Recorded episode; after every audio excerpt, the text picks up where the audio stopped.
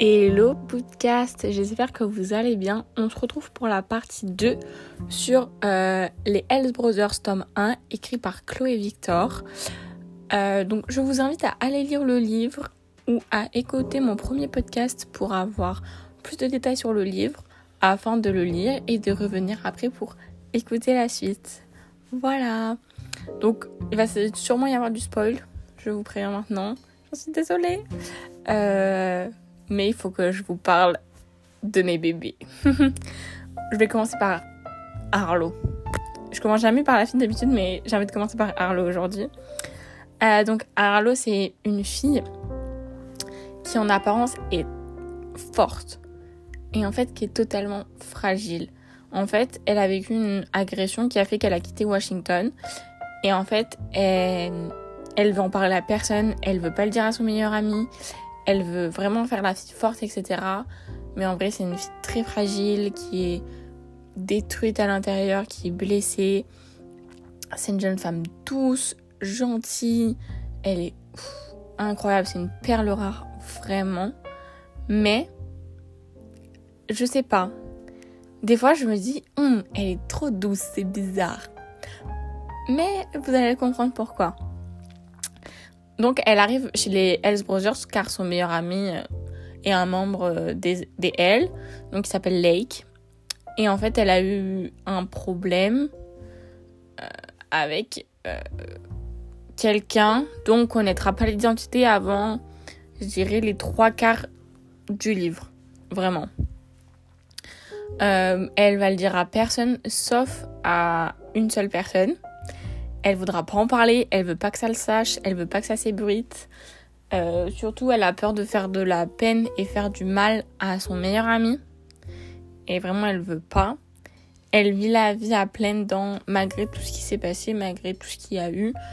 Euh, et un jour, elle a eu un déclic et, elle s'est coupé les cheveux, elle a fait de couleur de cheveux. Enfin bref, elle a fait tout et n'importe quoi. Et euh, on sait pas pourquoi. Ils se sont jamais parlé. Mais très vite, elle s'attache à Reaper et très vite, euh, il a été la, entre guillemets, la retrouver, parce qu'elle était partie. Tout de suite, elle est montée avec, avec lui en moto instinctivement. Euh, pareil, à un moment, elle a fait une sorte de mini-dépression. C'est lui qui l'a remontée à la surface, qui l'a fait revenir, etc. Elle lui fait une confiance complètement aveugle, alors que pourtant, c'est pas la personne qui a l'air la plus avenante et la plus euh, sensée de tout le groupe et de les bikers, même du trio de la mort. Euh, les deux autres sont plus sympathiques, vous voyez. Mais c'est son choix et personnellement, je le respecte. Moi aussi, je pense que j'aurais choisi Reaper, mais bon, c'est que mon avis. Euh, et en fait, le problème, c'est qu'elle va, encore une fois, avoir des problèmes. Elle va se faire kidnapper euh, à cause de son père. Encore une fois, toujours lui, de toute façon, toujours sa faute. Et au final, ils vont la sauver et on va apprendre un retournement de situation.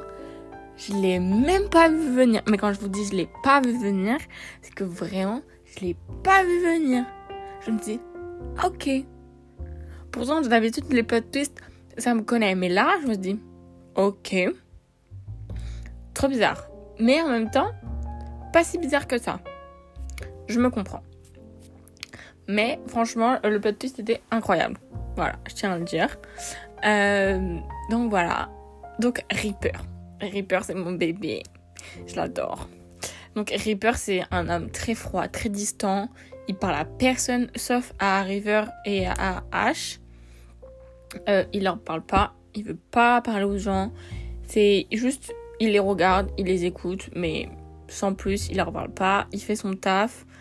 Euh, il fait ce qu'on lui demande. Et puis quand il a fait ce qu'on lui demande, bah, il s'en va, il va dans sa cabane et euh, il reste la plupart du temps là-bas. Il, il se mélange pas trop aux autres, mais c'est quelqu'un de très très observateur.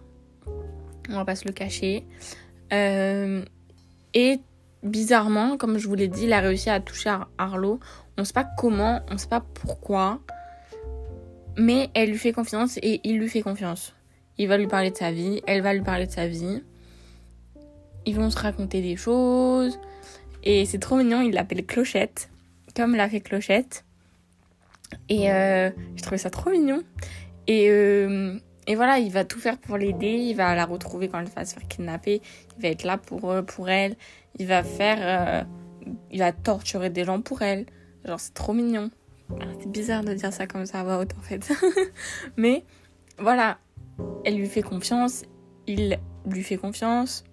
C'est assez bizarre parce que vraiment, c'est pas forcément la première personne vers qui on va se tourner pour avoir confiance, mais ils ont tous les deux confiance. Et du coup, je trouve ça trop beau, trop mignon. Ils vont hyper bien ensemble. Je trouve vraiment c'est euh, les opposés s'attirent vraiment. Et Arlo quand elle est avec euh, Reaper, c'est une toute autre femme. Elle est euh, charmante, sensuelle, et elle a du répondant et tout. Enfin, elle est. J'ai l'impression que c'est une autre femme, mais sans être une autre femme. Je sais pas si vous comprenez. Genre pas en mode elle change de personnalité ou quoi. Juste, on dirait qu'elle arrive à être elle-même et à. Bah ouais, à être elle-même en fait et à, et à ce que Reaper, il l'aime comme elle est vraiment et pas comme elle semble vouloir être en fait. Et du coup, je trouve ça trop mignon, c'est trop trop c'est trop trop kiki.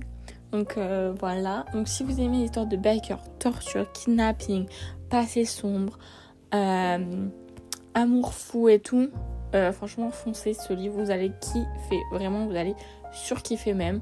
Donc moi, je vous conseille de foncer. Gros bisous, à bientôt